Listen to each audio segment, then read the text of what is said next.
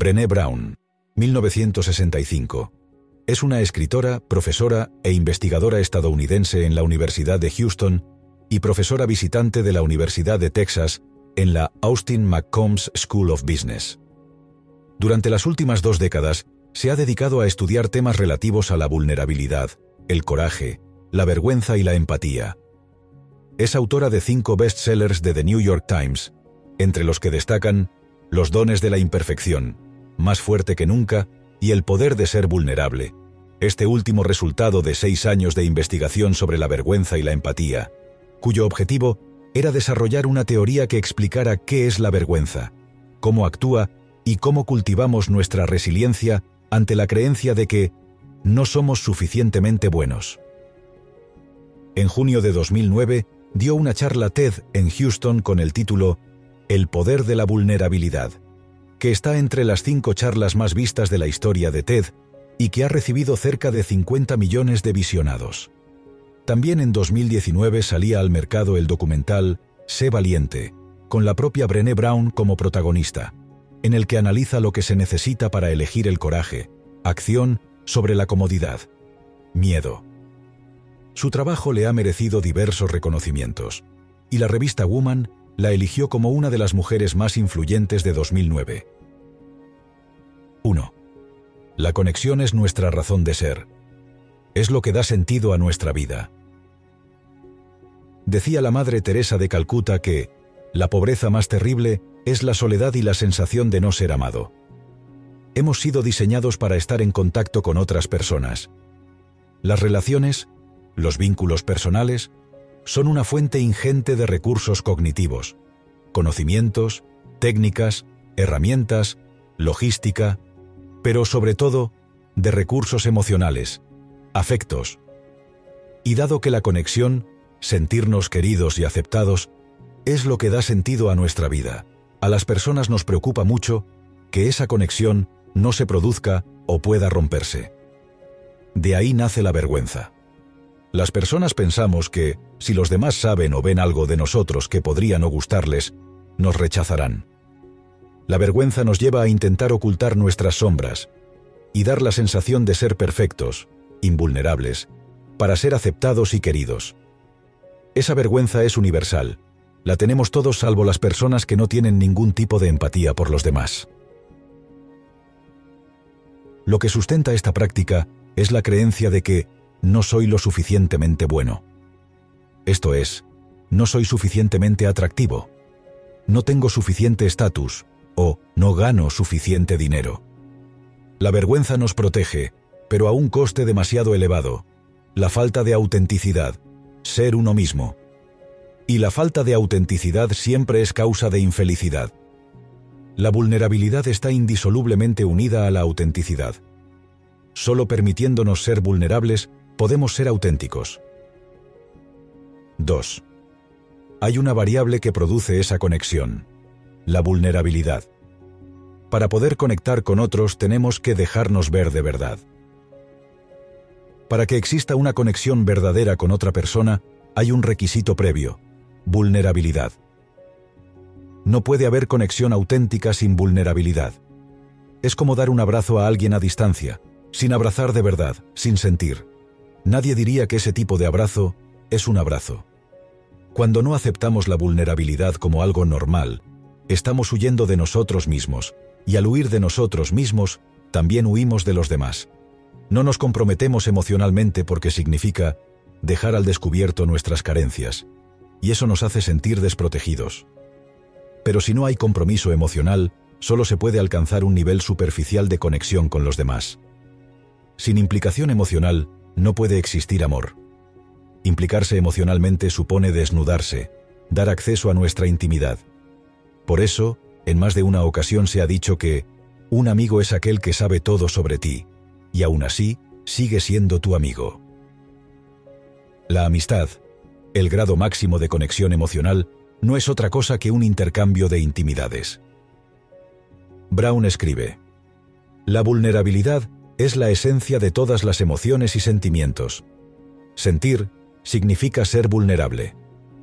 La invulnerabilidad, dar la sensación de ser perfectos, lleva a ocultar sentimientos de miedo, duda, necesidad, dolor, amor, a costa de renunciar a ser nosotros mismos, y esa es la peor derrota. Además, ocultar emociones, que no es otra cosa que una forma de cobardía, no soluciona ningún problema. Actuando así, se da la impresión de que todo está bien, pero no lo está. Solo cogiendo el toro por los cuernos se pueden corregir las deficiencias.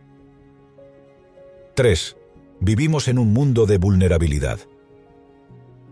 Durante su investigación a lo largo de seis años, Brené Brown preguntó a muchas personas, ¿qué te hace sentir vulnerable? Las respuestas fueron del tipo, ser despedida, despedir a alguien, pedir ayuda porque estoy enferma, ser rechazada o preguntar, entre otras. Como podemos observar, son respuestas muy normales. Todos nos sentimos vulnerables, aunque por motivos diferentes, pero lo que es incuestionable es que las personas, dicho de manera metafórica, somos pura vulnerabilidad con piernas. Ser conscientes de esto y normalizar la vulnerabilidad puede marcar una diferencia sustancial en nuestra vida al no ser víctimas del perfeccionismo.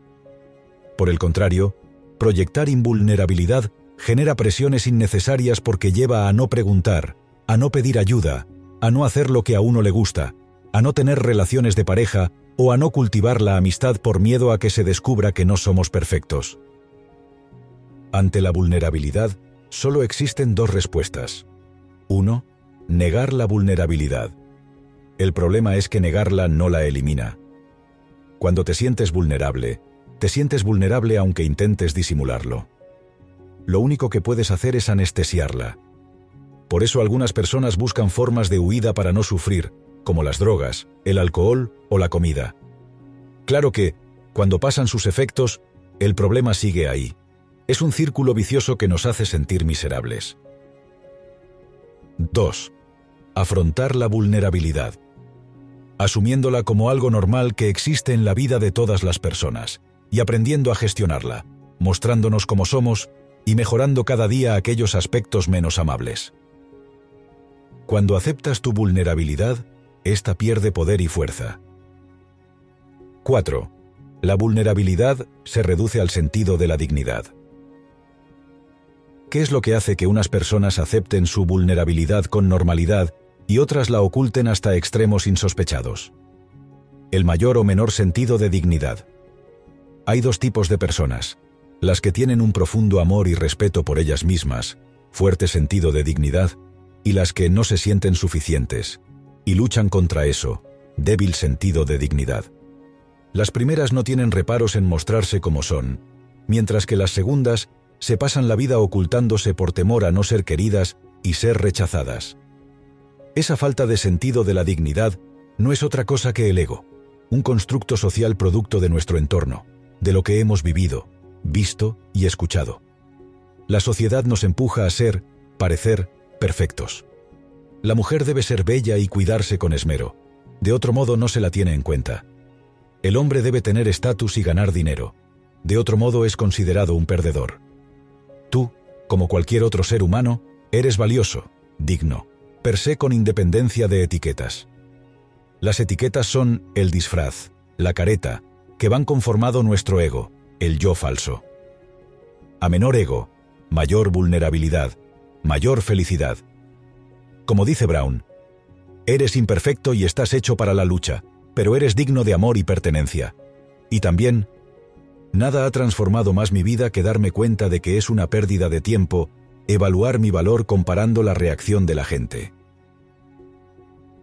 5. Vivir con autenticidad lo defino como implicarnos en nuestra vida con dignidad. Significa cultivar la compasión, el coraje y la conexión. Vivir con sentido de dignidad es vivir con autenticidad, que, es la práctica diaria de librarnos de lo que creemos que deberíamos ser y abrazar en cambio lo que realmente somos. Esto se manifiesta en las 3C. 1. Compasión, para aceptarte como eres y aceptar a los demás como son. 2. Coraje, para mostrarte. La palabra coraje proviene del latín cor, corazón, y significa echar el corazón por delante. Como dice Brown, El coraje comienza con hacerse visible y permitirse ser visto. 3. Conexión.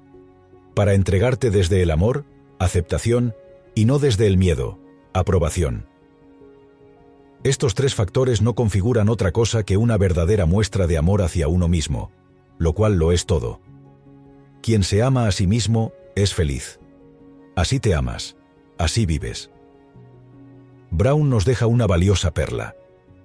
Es importantísimo que nos conozcamos y nos comprendamos a nosotros mismos, pero para vivir una vida de todo corazón hay algo todavía más esencial, que nos amemos a nosotros mismos. La vulnerabilidad es la gran apuesta de la vida. Otra cosa puede parecer felicidad, pero no lo es. Conviene recordar aquí las palabras del escritor A. Cummings.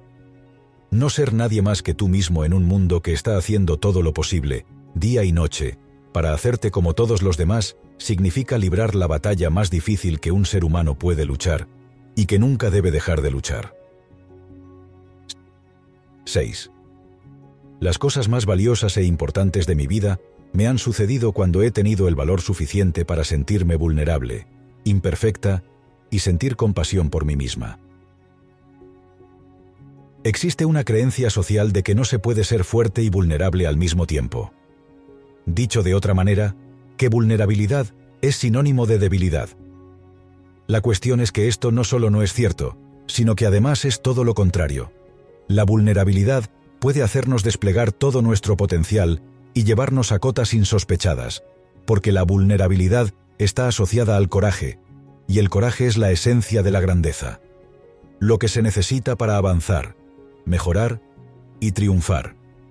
Coraje para empezar, a pesar de todas las carencias, y coraje para continuar, a pesar de todo lo que ocurre alrededor.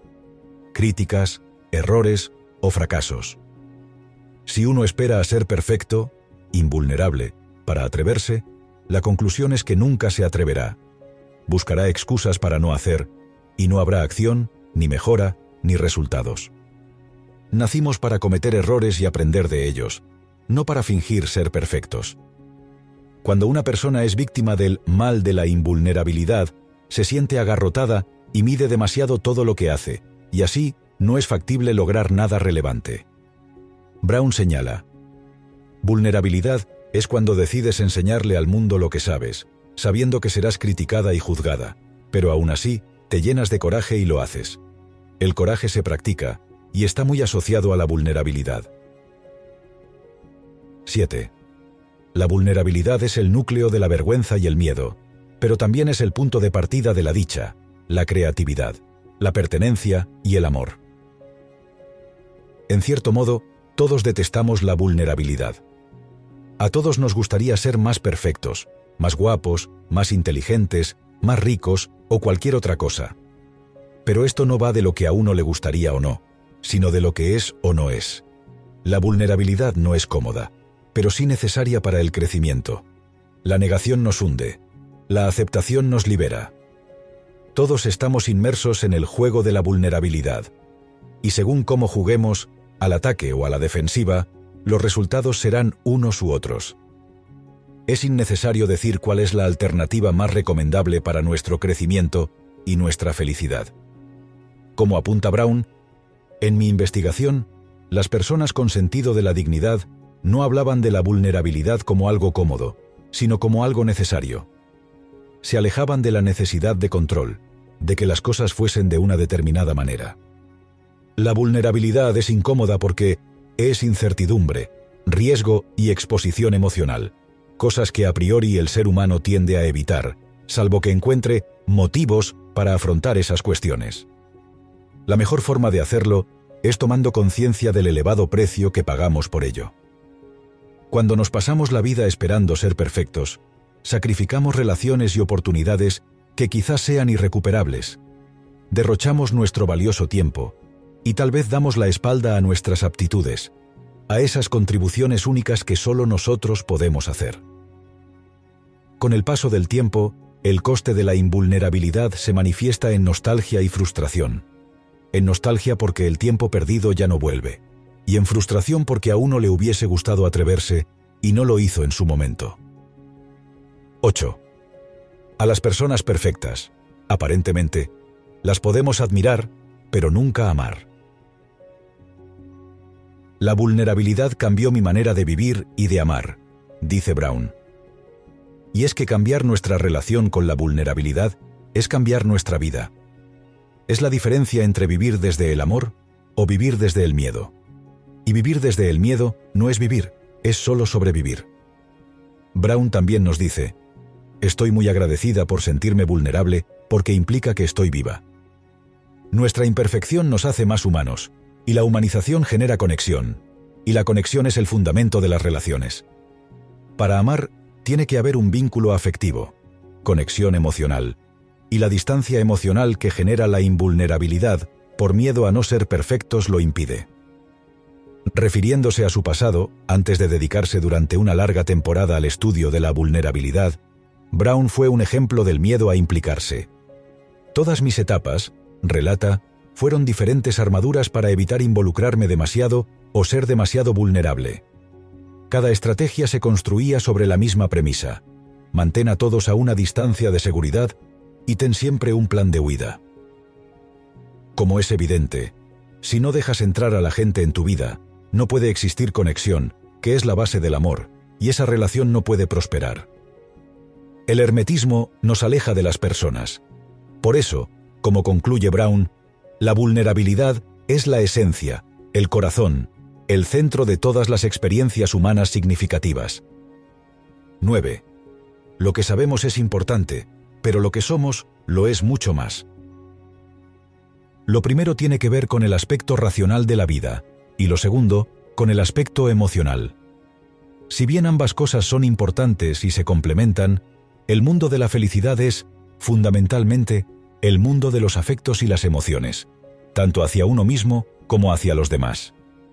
Brown señala, el hecho de valorar más el ser que el saber implica dar la cara y dejarse ver.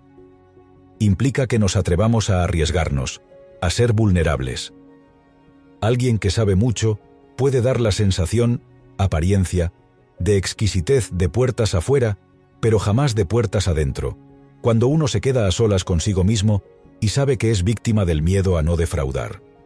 No dejarse ver no es otra cosa que miedo a ser juzgado y criticado por no ser suficiente. Brown lo expresa de manera clara. ¿Quieres ser feliz?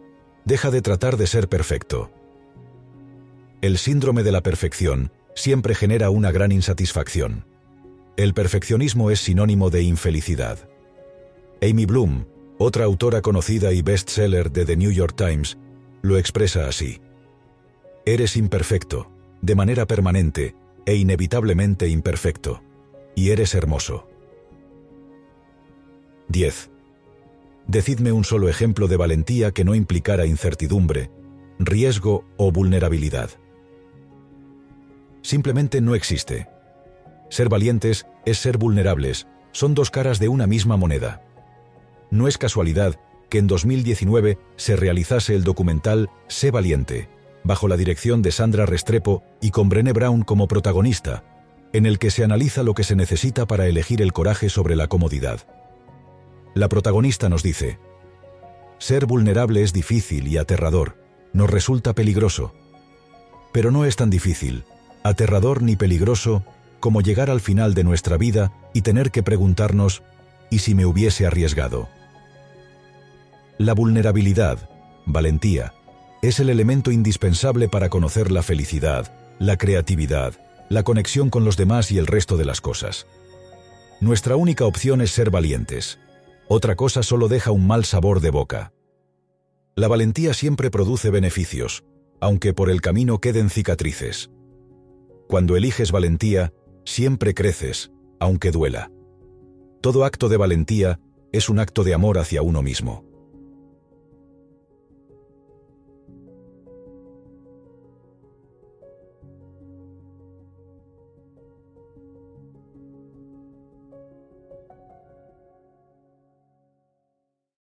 Os pido un favor. Que me sigáis en mi canal de YouTube Mente-Presocrática para seguir en el camino del desarrollo personal